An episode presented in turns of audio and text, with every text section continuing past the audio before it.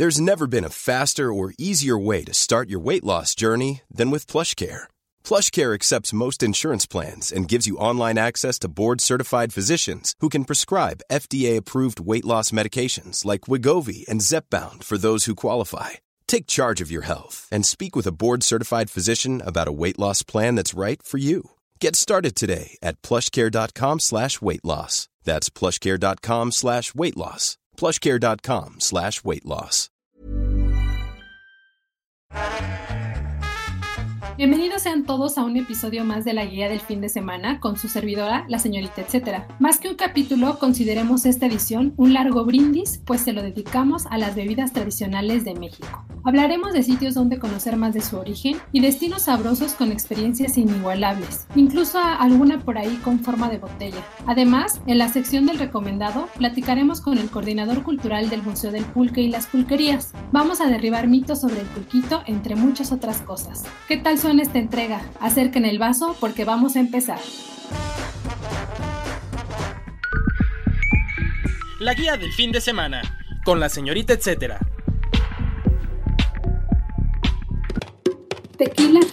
Con tan solo escuchar su nombre podemos darnos cuenta de la relevancia que tiene este pueblo mágico para México, reconocido por sus paisajes de agave, por ser cuna de este elixir y por contar con denominación de origen. ¿Cómo dejarse envolver por el tequila en tequila? Los pobladores y destilerías en esta región del país saben que tienen todo para ofrecer experiencias especiales en torno a este destilado. Por eso ofrecen la visita a distintas haciendas tequileras, donde además de la degustación puedes conocer el proceso de elaboración. Hay por ejemplo propuestas como la de la cofradía, que te dan la oportunidad de hospedarte dentro de una fábrica en un hotel boutique de habitaciones temáticas con decoración que te hacen sentir dentro de un agave. Ahí mismo puedes participar en talleres para elaborar tu propio tequila, gimar o participar en un recorrido a bordo de un transporte que tiene forma de gran botella por todo el pueblo. Y finalmente, uno de los atractivos más famosos, un viaje por el tren José Cuervo Express o una dinámica que tienen también los de José Cuervo Express que se llama Un día en los campos de agave donde aprenderás sobre el cultivo del agave en una cata educativa. Además, estarás acompañado de mariachi y comida 100% campirana. Mucho que hacer en tequila.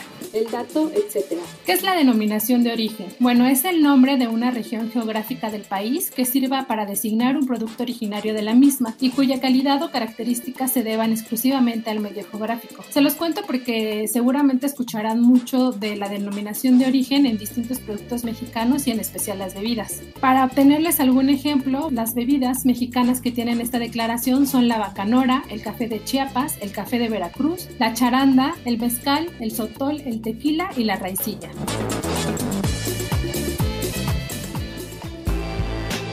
El recomendado.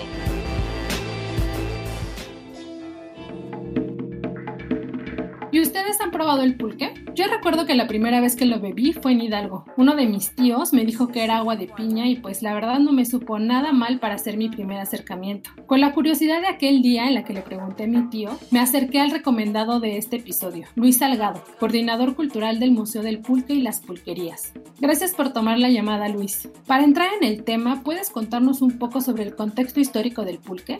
El pulque surge a partir de la fermentación del aguamiel que se extrae del agave pulquero o del maguey pulquero. Hay distintas especies, está el cuá larga, el achoteco, el salmiana, etc. Hay una diversidad muy grande de magueyes. Y bueno, hay vestigios de pulque desde el año 200 después de Cristo en el mural de los bebedores de Cholula hay esos vestigios. También hay vestigios de mitos y de leyendas acerca del pulque en códices como el códice Chimalhupoca, también podemos encontrar ahí esos vestigios. Y pues bueno, a lo largo del tiempo, pues el pulque ha estado en la cultura, en las tradiciones nacionales. Pues bueno, es una bebida eh, de gran arraigo en cierto momento de, de la cultura eh, de los mexicanos y también formaba parte pues de los alimentos ya básicos también de la población. Tuvo un auge bastante bueno. Su consumo no era solo para beber, sino que también se ocupaba para la gastronomía. Se elaboraban alimentos con base del pulque y pues bueno, también todos los alimentos se acompañaban con esta bebida. Hablemos del museo. ¿Cuándo surgió? ¿Quiénes lo conforman? ¿Qué actividades realizan y qué pulques o antojitos únicos encontramos ahí? El Museo del Pulque y las Pulquerías abre un 8 de febrero del 2019 y pues surge a partir de una suma de voluntades y de colectividades de distintas partes, de pulquerías, de pulqueros, de gente que quería darle una dignificación a la bebida, eh, también muchos artistas que ya habían tomado las pulquerías como un punto de encuentro, como un punto en el que ellos también podían mostrar ahí su arte. Entonces con base en esas colectividades surge la idea de darle una preservación, una difusión, una investigación a todo el tema del pulque y las pulquerías, darle sobre todo un lugar y darle a las personas de la mano información fidedigna y fundamentada acerca del pulque para que con base en estos procesos también podamos desmitificarlos y que la gente sepa que su elaboración tiene mucha pulcritud, pero que también hay una cultura y muchas tradiciones atrás, los oficios que conllevan, que son oficios que también tenemos que preservar y que tenemos que replicar a las nuevas generaciones. Y a partir de eso surge este museo. El museo consta de cuatro salas. La primera de ellas eh, te vas a encontrar con culturas, tradiciones y costumbres en las pulquerías,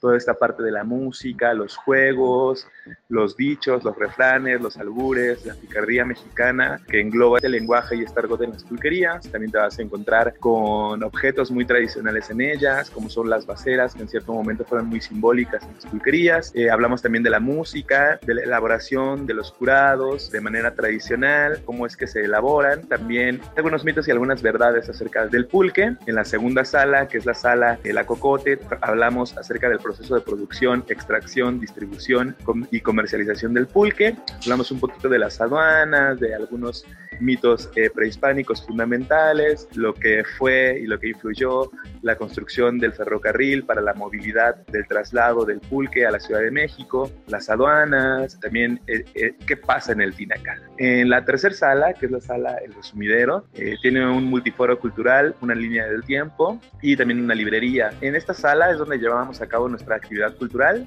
y en la cuarta y última sala es la sala lúdica e interactiva, que es la pulquería con tradición panana, que ahí tenemos toda la gastronomía de los llanos de Apan, donde vas a poder disfrutar unas quesadillas de corazón de maguey en tortilla de nopal con su salsita borracha que tiene como base pues el pulque. Distintos platillos de la gastronomía mexicana que los puedes acompañar muy bien y maridar y acompañar los alimentos con pulque o con los curados frescos que hacemos de temporada. Esa es como toda la expertise y toda la experiencia que vas a tener en el museo. ¿Puedes platicarnos o más bien derrumbar ciertos mitos del pulque? No sé si uno o dos que te sepas por ahí. Pues el principal que le causa mucha curiosidad a la gente es, que si el pulque lo fermentan con eh, pues cosas insalubres envueltas en una manta de cielo o con esas fecales, pues esto es totalmente falso debido a que en los procesos de la elaboración del pulque tiene que tener un clima adecuado, una higiene adecuada y una pulcritud también adecuada porque recordemos que el pulque es una bebida viva que tiene bacterias que lo conforman. Y si alguna bacteria que no es el propio uso de la propia vida del pulque llega a tocar eh, se corta, se pudre, acelera su fermentación, etcétera. Entonces ese es uno de los mitos que es totalmente falso. Hay una pulcritud muy grande en los procesos de la elaboración. Otro de los mitos que también está muy arraigado o está muy arraigado en cierta parte de la población es el mito llamado el del alacrán, es decir, que terminas de tomarte el pulque con lo que sobra, lo tiras y si ese hilo de pulque hace un alacrán en el piso, pues decían que era de buena calidad, cosa que es un mito. Eso se puede hacer con cualquier atole, con cualquier bebida, tenga una consistencia un poco más suda o viscosa, se puede hacer y no necesariamente necesariamente te va a decir algo esa cuestión, y mucho menos te va a hablar de la calidad, ni de las propiedades del pulque, ni de su viscosidad, ni de su nivel alcohólico, ni, ni nada, ¿no? Ni de su cuerpo, ni de su consistencia. Eso es totalmente falso. Y otro de los mitos es que le falta un grado para hacer carne. Si bien es verdad que el pulque tiene muchas vitaminas, muchos probióticos, prebióticos, lactobacilos, que pueden ayudarte mucho a la salud, pues también no, no es equiparable científicamente con la carne porque es muy distinto. Esos serían como los mitos eh, que están como más arraigados en la, en la población con el contexto del pulque. Mezcal en Oaxaca y más allá. Una de las bebidas que según expertos se toman a besitos. Actualmente cuenta con denominación de origen que protege su producción en los estados de Oaxaca, Durango, Guanajuato, Guerrero, Michoacán, San Luis Potosí, Puebla, Tamaulipas y Zacatecas. Como escuchan, son varios los sitios que promueven el mezcal, pero esta ocasión nos enfocaremos a Oaxaca y las posibilidades que nos da para conocer a detalle esta bebida típica. Aunque en este destino hay cientos y cientos de mezcalerías, el municipio de Santiago Matatlán, en los valles centrales, es conocido como la capital del mezcal. Aquí pueden visitar fábricas, también llamadas palenques, conocer a maestros mezcaleros y estar en contacto con el proceso de producción, desde la cocción de las piñas de maguey, la molienda, la fermentación y la destilación. Existe un documento referencia a cargo de Sector Oaxaca que puede ser su mejor compañía. Se llama Caminos de Mezcal y contiene municipios que destacan por elaborar este líquido esencial. Por ejemplo, nos dicen que hay que visitar Santa María del Tule, San Jerónimo Tlachahuaya, Teotitlán del Valle, Tlacolula de Matamoros, San Pablo Villa de Mitla y Santiago Matatlán. Además, tips donde comer, beber, comprar y hasta dormir. Esta guía la encuentran en www.sectur.oaxaca.gov.mx. De todas maneras, les recuerdo que en la página del Sol de México, donde les comparto la nota completa sobre este podcast, les pongo ahí los enlaces para que la chequen. Está súper completa, la verdad. El dato, etcétera. Tanto el tequila como el mezcal se obtienen a partir de la fermentación y destilación de agave, pero el tipo de maguey materia prima para este propósito, varía de una bebida a otra. En el caso del tequila solo se usa agave azul, conocido como tequila Weber. Por otro lado, para el mezcal se pueden ocupar diferentes tipos de maguey. El recomendado recomienda. Continuamos la charla con Luis Salgado del Museo del Pulque y las Pulquerías en la Ciudad de México, pero ahora en la sección del recomendado recomienda. Luis, platícanos de las rutas pulqueras que promueve el museo. Dentro de los proyectos que, que, tenemos en el museo está el proyecto de la Ruta del Pulque, que va en la línea del museo, que es preservar estos inmuebles históricos y también difundir la cultura del pulque, pero sobre todo que la gente conozca todas estas edificaciones o estos lugares, estos sitios que en particular tuvieron mucho auge en la cultura pulquera cuando se hablaba mucho de la aristocracia pulquera y sobre todo edificaciones de principios del siglo XIX. En estas rutas eh, tenemos, por ejemplo, la ruta a la Reina de las Haciendas Pulqueras, que es la Hacienda San Antonio Metusco, que está en el municipio de Ajapusco, a 30 kilómetros de Teotihuacán, y vas a conocer pues toda la historia de Ignacio Torres Adalí, el famoso rey del pulque, y también vas a conocer pues su tinacal, la hacienda cuenta también con una capilla, eh, las rutas incluyen desayuno, comida y cena, y también incluyen una guía en el Museo del Pulque y las Pulquerías. Son de un día, son ida y vuelta y también tenemos pues, rutas a tinacales como el Rancho San Isidro, donde vas a conocer el proceso del pulque, desde el capamiento, la siembra, la extracción del aguamiel y pues bueno, ya el proceso en el tinacal para convertirse en pulque. Estas son las rutas, las hacemos más o menos cada 15 días, dependiendo de igual también del público, de la escucha del público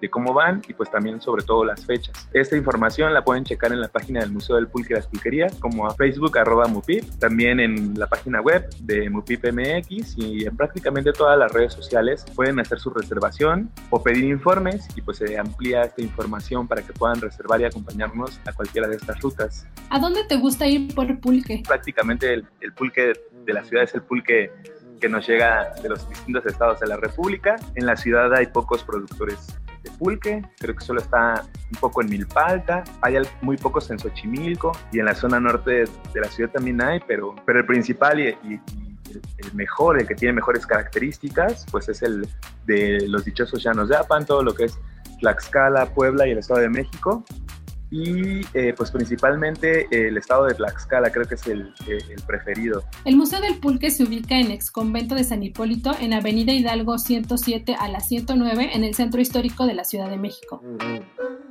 Museos enfocados en bebidas. Además del Museo del Pulque, la relevancia cultural que tiene esta vertiente gastronómica y sus procesos en el país es evidente.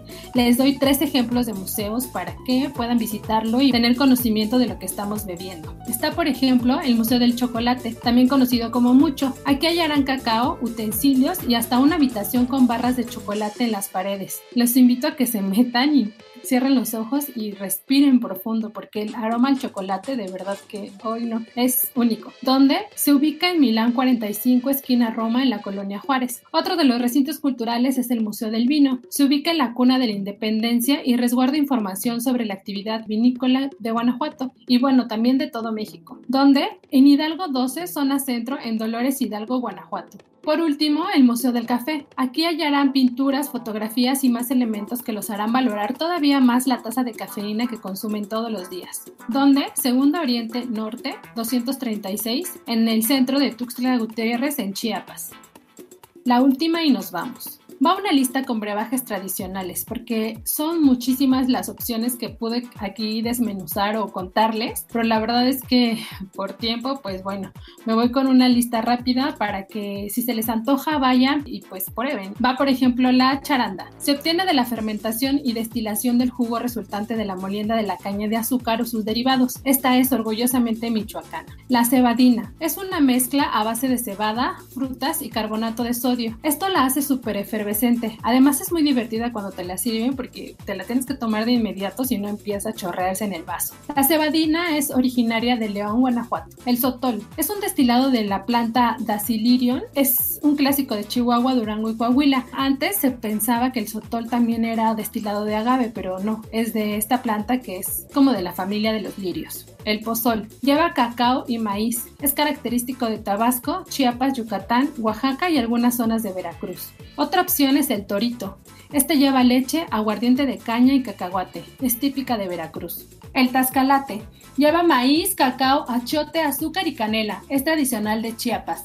Otra bebida que no puede faltar es el tepache. Está hecho de piña fermentada y azúcar de caña. Es muy consumido en la Ciudad de México y se come muy bien con taquitos de carnitas o alguna garnacha. Tejate es una bebida preparada a base de maíz y cacao. Es tradicional de Oaxaca. Otra de las bebidas tradicionales y que tal vez no las teníamos en el radar son las aguas frescas que por lo regular encontramos también en los puestos de antojitos mexicanos y una de ellas es la horchata de arroz que es ideal para acompañar como les decía los antojitos y es típica de Veracruz, Tabasco, Quintana Roo, Yucatán y Campeche.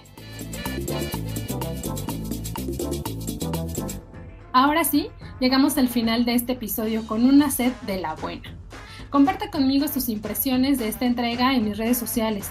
Me encuentran como la señorita etcétera en Twitter, LinkedIn, Facebook, Instagram y todas las redes sociales que vayan surgiendo porque bueno amigos hay que abarcar en todos lados. Espero que muy pronto se animen a visitar y probar algunas de las recomendaciones de las que platicamos hoy. Además de que vean al pulque de una manera distinta a partir de hoy. Gracias a Mitzi Hernández, productora de la guía del fin de semana. Si tienen algún comentario o sugerencia sobre este espacio o los que se generan desde la Organización Editorial Mexicana, pueden escribirnos a nuestro Twitter que es arroba podcastom o al correo podcast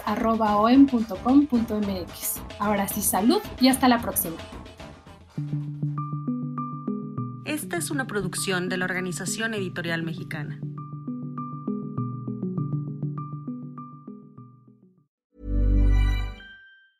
Ever catch yourself eating the same flavorless dinner three days in a row?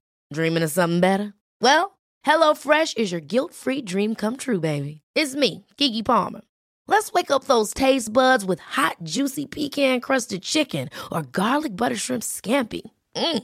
Hello Fresh. Stop dreaming of all the delicious possibilities and dig in at HelloFresh.com. Let's get this dinner party started.